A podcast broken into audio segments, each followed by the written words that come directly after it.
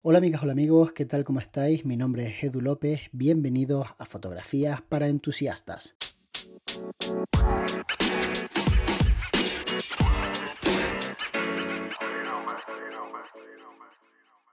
Seguramente pienses que trabajar con carrete es una locura, que a lo mejor para hacer un viajito hipster está bien, comprarse una compacta, ponerle un carrete y dispararlo, pero que para trabajar profesionalmente es una verdadera locura.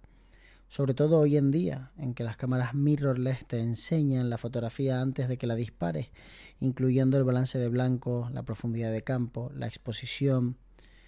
Y no te falta razón, obviamente es una locura. Pero todavía existen fotógrafos que trabajan con carrete y de hecho cobran muchísimo dinero. No estamos hablando de fotógrafos a la antigua, estamos hablando de personas que podrían trabajar perfectamente en digital pero que eligen trabajar de esta forma por varias razones que os voy a explicar.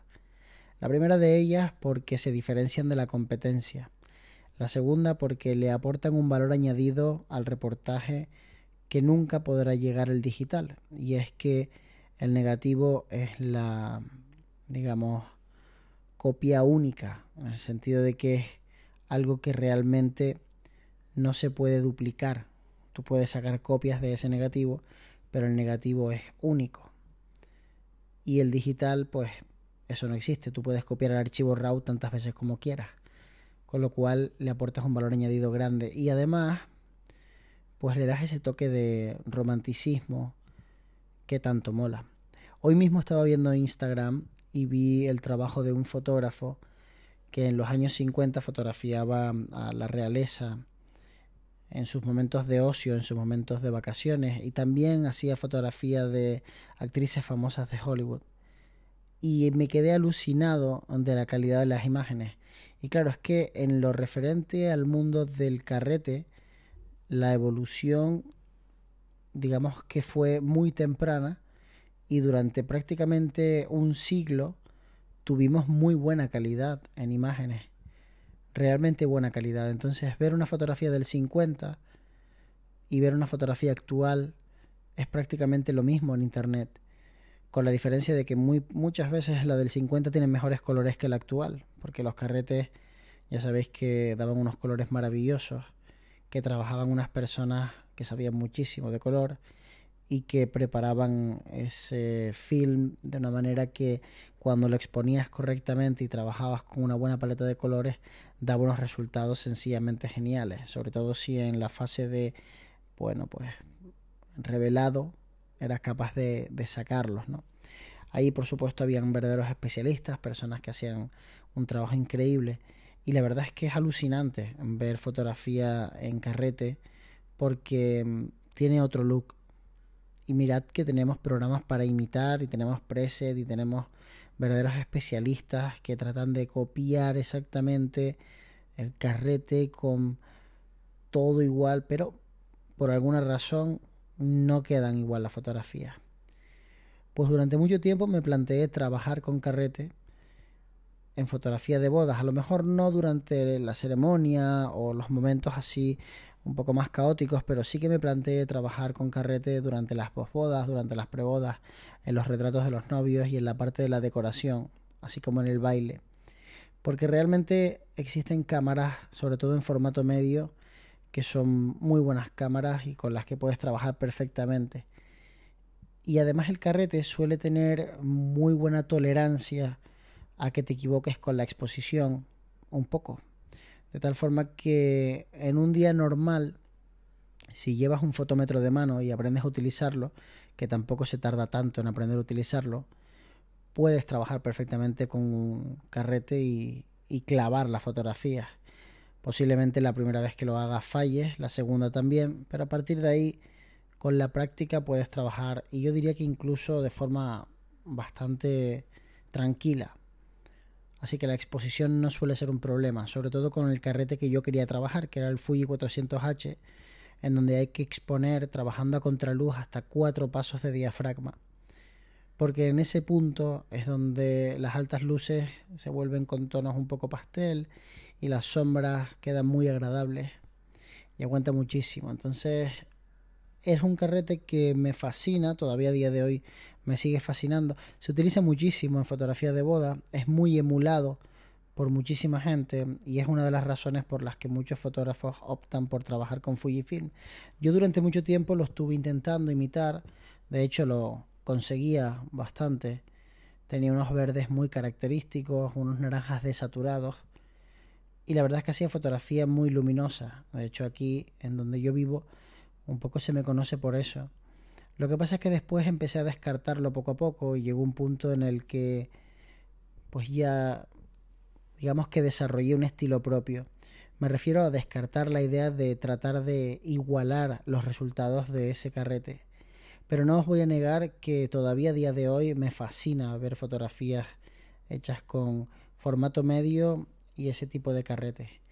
Eso sí, el carrete tiene muchísimos problemas. Uno de ellos es que cuando trabajas con formato medio no tienes demasiados disparos por cada carrete. Son muy muy poquitos, así que tienes que ser una persona tremendamente analítica y selectiva. Por otra parte, creo que no estamos acostumbrados a ese tipo de fotografía. Creo que ahora mismo estamos en todo lo contrario. Llegas al momento de la salida de los novios y tiras 60 fotografías. Cuando en este caso tendrías que tirar dos o tres como mucho. Y acertar con el enfoque. Precisamente el enfoque era una de las cualidades que tenía la Contax 645, la cámara más usada por este tipo de fotógrafos de film porque traía un chasis de cerámica buenísimo, que es algo clave para que la película se apoye sobre ese chasis y esté completamente recta y no existan problemas en la profundidad de campo, sobre todo porque hablamos de trabajar con formato medio y un 80 milímetros que equivale aproximadamente a un 50 f2, lo cual es una verdadera barbaridad. Pensadlo, un 80 f2 en un formato tan grande al final te da una profundidad de campo muy pequeña. Por eso ves esas fotografías en donde unas personas que están de pie a 4 metros tienen el fondo completamente desenfocado. Y eso sí que no lo consigues con digital, sobre todo porque las cámaras de formato medio no tienen lentes tan luminosas. Entonces es una pena. Por ejemplo, ahora Fujifilm acaba de sacar con su cámara de formato medio una lente que podría estar por ahí y que a mí personalmente me está poniendo los dientes muy largos que es en torno al 80 milímetros 1.7 pero el formato medio de Fuji no tiene el tamaño del formato medio de carrete que es más grande es de 6 por 4 y medio.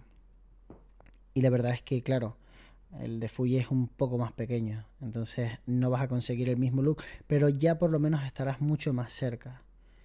Por otra parte si os bajáis una aplicación para calcular profundidades de campo, os daréis cuenta de que las menores profundidades de campo se consiguen utilizando cámaras full frame de marcas como Canon, que tiene objetivos como el 50 mm f1.2 o el 80 mm f1.2.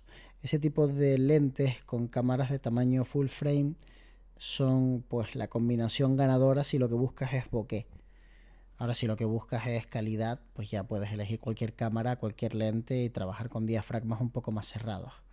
Pero como a los fotógrafos de boda nos encanta en muchos casos tener esos desenfoques tan extremos y también nos facilita mucho la vida, pues bueno, este tipo de cámaras de formato medio de carrete, con los carretes adecuados, mandándolos a mm, revelar a los lugares adecuados, hay solo un par de laboratorios en el mundo que lo hagan realmente bien, y teniendo la calma como para hacerlo, sabiendo todo lo que te estás jugando, puede ser una opción para hacer un tipo de reportaje muy especial y muy bien pagado. El problema está para mí en que yo viviendo en el lugar en el que vivo, este tipo de fórmula se hace sinceramente inconcebible. Pensad que tendría que mandar los carretes, pues con mucha suerte. Tenemos un laboratorio en España muy especializado en todo esto que os estoy contando, se llama Carmencita Film Lab, y aún así, viviendo en el mismo país que ellos, tendría que mandar los carretes en avión, que llegaran bien, que ellos hicieran su trabajo y que escanearan todas esas fotografías para mandármelas de vuelta. El coste es altísimo, pero realmente alto.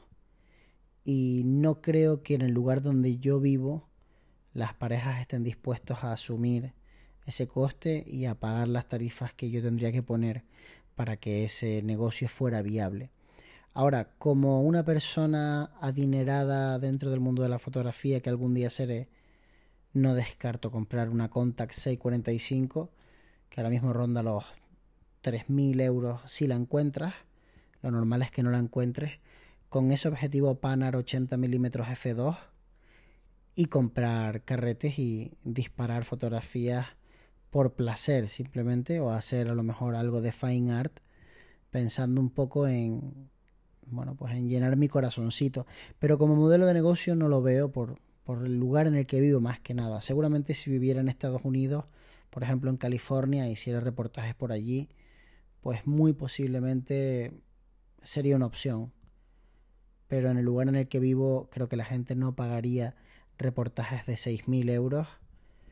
Y cuando hice los cálculos la última vez, solamente en carretes revelados y escaneados me gastaba más de 1.500 euros, disparando muy pocas fotografías. No, ni de broma disparaba todas las que disparo en digital. Entonces al final de cuentas te das pues cuenta, si me lo permites, de que actualmente trabajar con formato medio digital es más económico que trabajar con carrete. Y claro, ahí sí que no tengo duda, o sea, preferiría trabajar con formato medio digital porque no arriesgaría tanto, tendría un rango dinámico enorme y existen presets que se acercan muchísimo a esos carretes. El mismo José Villa, que es un referente en todo esto, tiene sus propios presets y no es el único. Además de que si eres una persona habilidosa con Capture One, no es difícil crear un preset que sea exactamente igual que el carrete porque te da muchas posibilidades Capture One de cara a modificar colores de forma que puedes decirle al programa exactamente cómo quieres cada tono. Habría que encontrar la carta de color de ese carrete y emularla. Pero bueno ya hay empresas que se ocupan de eso y que ponen a la venta los presets con lo cual podrías llegar a tener si no exactamente el mismo color, un color tan parecido que para los ojos no expertos no tuviese diferencias.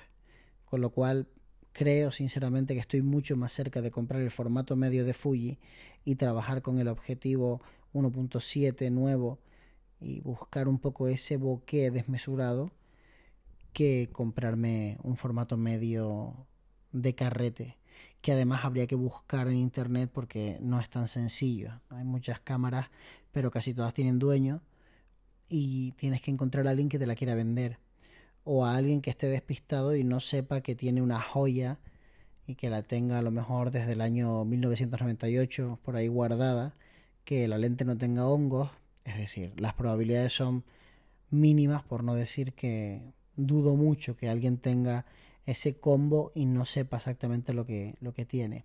Y además, si vas a trabajar con una cámara como la Contax, necesitarás varios chasis para ir cargando carretes y poder trabajar un poco más rápido, sobre todo si te vas a dedicar al mundo de las bodas, porque el problema es que cada carrete trae muy pocas fotos, con lo cual demasiado riesgo para el beneficio que podría obtener. Esa es la razón por la que no trabajo utilizando film, aunque me dé mucha pena y sinceramente pues aún siga pensando de vez en cuando en todo esto. Espero que te haya gustado esta reflexión, este episodio de nuestro podcast diario. Muchísimas gracias por escucharlo, por animarte a invitarme de vez en cuando a un café y sobre todo por mandarme las preguntas y compartirlo en tus redes sociales. Nos vemos muy pronto. De hecho, nos vemos mañana.